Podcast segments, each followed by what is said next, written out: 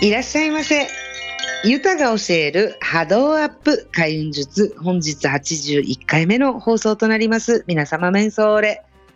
はい。80回の土地の神様 G の神様にね叱られるっていうお話も結構な好評いただいてですねあのメッセージいただいた方 DM いただいた方本当にありがとうございます。ちょうどねあの新年度を迎えて心機一転っていう方も多いかなと思ったのでタイミングでね良かったななんて思います。なのでぜひご挨拶忘れないようにしてくださいね。っていうことであの今日のお話何しようかねと思ってて実は結構な私であの私事ではございますがスランプ起こしてですね何喋ろうかなっていろいろ喋りたいことは山盛りなんだけど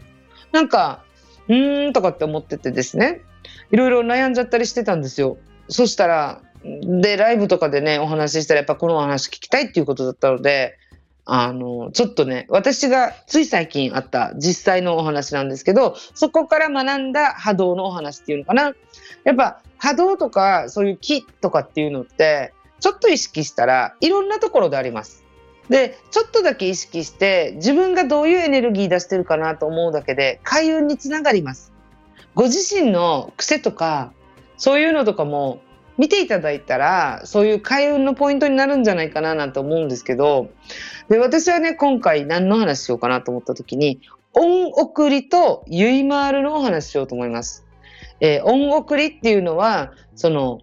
受けた恩を今度誰かに先に出すっていうかね、その次に送る、pay it forward と一緒で、前ね、前回何かの回でもこのお話ししたんですけど、あ、沖縄の人ってこれ、普通にやってるなっていうか、この、今はどんなかわからないんだけど、やっぱり昔々の沖縄とかね、あの、私が幼少期とかもそうだったし、あの、未だに、やっぱうちなんちの中では、これ当たり前にあるっていうか根付いてるんですね。だからチムグクルって言うんですけど、スピリットね、あの、心意気。その心意気で、ゆい回る精神ってやっぱり残ってるな、沖縄ってっていうのが、感じられたエピソードがございましてですね、これ恩送りと似てるなと思ったんですよ。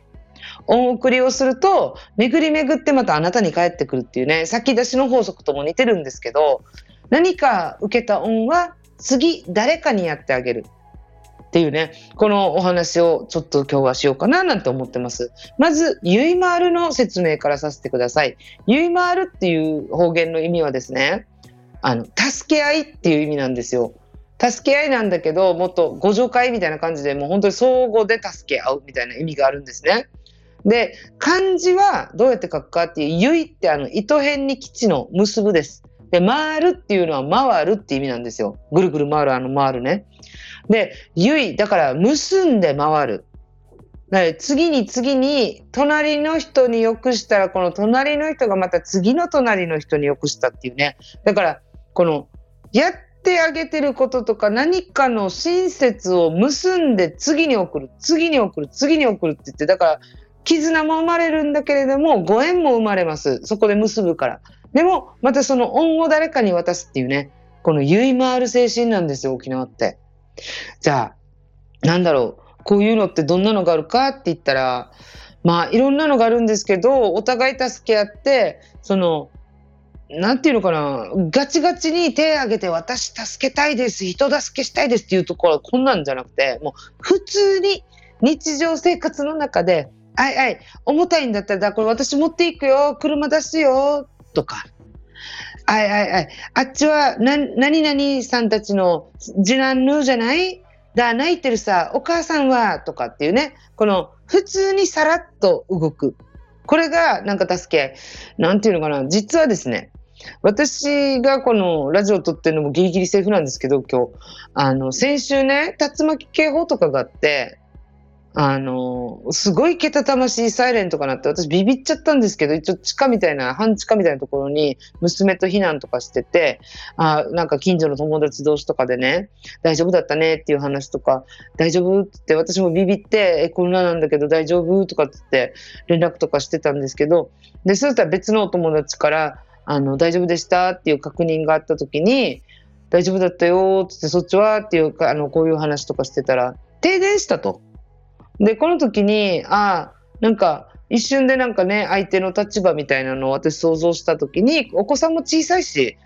ああ、なんか、大変だろうなと思って停電もね沖縄とか日本とかみたいにいつ復興されますとかっていうの分かるわけじゃないし結構かかっちゃったりする時もあるんですよアメリカって。なのでもう迎えに行って一晩泊まってもらったんですけどうちもなんか別に人呼ぶようなお家じゃないからなんていうのかな。あの準備とかも慌ててもあんまりおもてなし的なことはできなかったんですけどもちろん。でも不安でね停電の中赤ちゃんといるよりはいいんじゃないっつってすぐ迎えに行ったんですよ。でこれはまあまあね私でもそうしてもらいたいななんて思うからこそ先に言った。じゃあ迎えに行くよっていうねもうあの泊まった方がいいんじゃないって。逆にこっちがオファーしたっていう感じだったんですね。でその後にもまたなんか風強いじゃないですかこの竜巻とかあった後風強いんですよ。で娘とねお散歩に出て歩け歩けしてる時に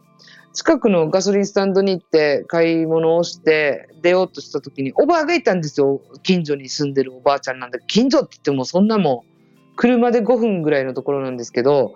そのガソリンスタンドでおばあに会った時はおばあのお家からも結構離れてるところまで歩いてきてて毎日散歩してるって言ってたんだけどもう強風なんですよ。おばあ飛ばされるんじゃないかぐらい私よりちっちゃいの私155センチしかないんですけどおばあちゃんもっとちっちゃかったのでもうこれ風で飛ばされるぜっていうぐらい結構高齢なおばあちゃんでなんだろう私散歩しに来てるからもうついでにおばあちゃんのお家遠回りになるんだけどこの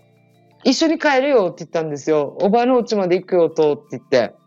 私も歩いて行くよって言ったら、いいの？ってあんたたちはまっすぐ帰りなさいとかって言うんだけど、やっぱね、風がついたらなんか目つぶっちゃうぐらいなんか風、強風が急に吹いてきたりとかするから危ないよつって今日一緒に帰るよつってですねお散歩しながら話しながら帰ってたんですけどまあなんていうのかなもうお散歩時間も幸せでおばあちゃんのこれまでのね、歴史とかもいろいろ聞いたりとかして、H をもらったって感じ私はおばあからエネルギーもらったって感じおばあちゃんはそこに住んでもう50年余りになるみたいなんですよね。びっくりして、もう私生まれてないって言ったんですよね、おばあに。そしたら二人で、あ、いえなとか、オーマイガーつって二人で言い合って笑ってたんですけど、あの、おばあちゃんのこのたくましさ戦後、復帰前にアメリカに渡ってこの来たっていう歴史の話とかここの人はどうだったとかこの地域のね歴史とかまでも知ってるわけですよ長いこと住んでらっしゃるから。でこういうお話とか聞いてめっちゃほっこりしながら帰ってでおばあちゃんを送り届けて私たちはもう帰ろうねって言ったらおばあちゃんがなんか沖縄のね平屋チーポーポーっていうのがあってチヂミみたいなもんなんですけど韓国のお好み焼きみたいな感じかなで、あれを大量に作って近所に持っていくためにもうすでにセットして置いてあるんですよ、キッチンにね。で、あんたこれ、とうとう、どこどこの誰、隣近所の誰々に渡すってだったけど、あんたが持っていきなさいっつって、他の人たちの分とかもおばあもセットしてあるんですよ。これ見た時にまたこれゆいまるだなと。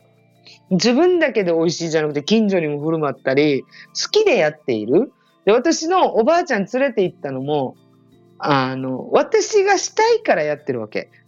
で、これお友達止めたのも私がそうした方がいいはずなって思ったから好きでやってることなんだよね。この、助けますって言って看板立ててやるんじゃなくて、できることをさらっと助ける。で、それでご縁を結ぶ。で、次にまたこの人たちが同じことがあった時に誰かを助けるっていう、これが連鎖が起きるんですよ、ゆいまるって。だから、あ、沖縄のちむぐくるやっぱりすごいなと思って、結局おばあのお家まで送って楽しんだのは私。会話とかもね、もうめっちゃ幸せで、平和で、なんていうのかな、久しぶりのこの、このほっこり感おばあと二人でたわいもない会話をしながら道路で歩きながらずっと笑ってるっていうね、面白くて。で、こういうアメリカに長年住んでるおばあちゃんたちって、でも、あの、50年以上とかになるにもかかわらず、やっぱり内縄口、沖縄の方言忘れてないんですよ。だから、私が沖縄の方言でブワーって返事すると全部方言で返してくれて、それがもうまためっちゃ嬉しそうに話するわけよ。で、おばあに、あんた、あの、方言上手だね、なんて言われたら私も嬉しいじゃないですか。で、ばあちゃんにね、やっぱ内縄口ってこんなに長く離れても忘れないんだねって言ったら、忘れるか？妹がいた時はこんなだったのにってって逆に私が知った激励でぶっ飛ばされるみたいな感じなんですけどいや沖縄のおばたくましいなと思ったのとこのゆいまる精神なんていうのかな、これって恩送りと似てるんですよ。私助けましたって恩を売るわけでもなく、さらっと次の人にやる。私もこうやってたくさんアメリカに来たばっかりの時に、英語も上手じゃない、日本語すら上手じゃない、で、右も左もわからないというのに、たくさんの人にね、さらっと助けていただいて、で、未だにそうなんですけど、やっぱ高速とかも怖いからって言ったら、もう助けに、なんかさらっとね、助けてくれる方とかがたくさんいて、こういうのって、なんていうのかな、今度じゃあこの人が何か困った時にはこれで恩返しもあるし、ね、似たような感じになったら私が次誰かを助けるとかっていうのをね、この、つなげていけるんですよね。親切もずずっとずっと、なんていうの、ちょっとしたことかもしれないし、声かけてあげたりとかっていうのも。でも、この、ちょっとしたことが、パスしてパスしてパスしてってバトンをね、つなげていったら大きな輪になるなぁなんて思って、だから私この、ゆいまるっていう言葉、めちゃくちゃ大好きです。ゆい回る。だから結んでつないで次につなげて回って回ったものが大きな輪になって、で、それがずっと続く、循環する。素敵な話だなぁなんて思ったので、この 2, 2日連続とかでこういう話があったので、ああ、これゆい回るだよなって。何もあの、前後とかも考えない、さらっとやれてるのがうちなんちゅなんだよな、なんて改めて思ったので、ちょっとこれをシェアしてみましたっていうことで、今週も最後までお聞きくださいまして、ニフェーデービル、ボディービル。この番組はクリックボイス沖縄の制作でお送りいたしました。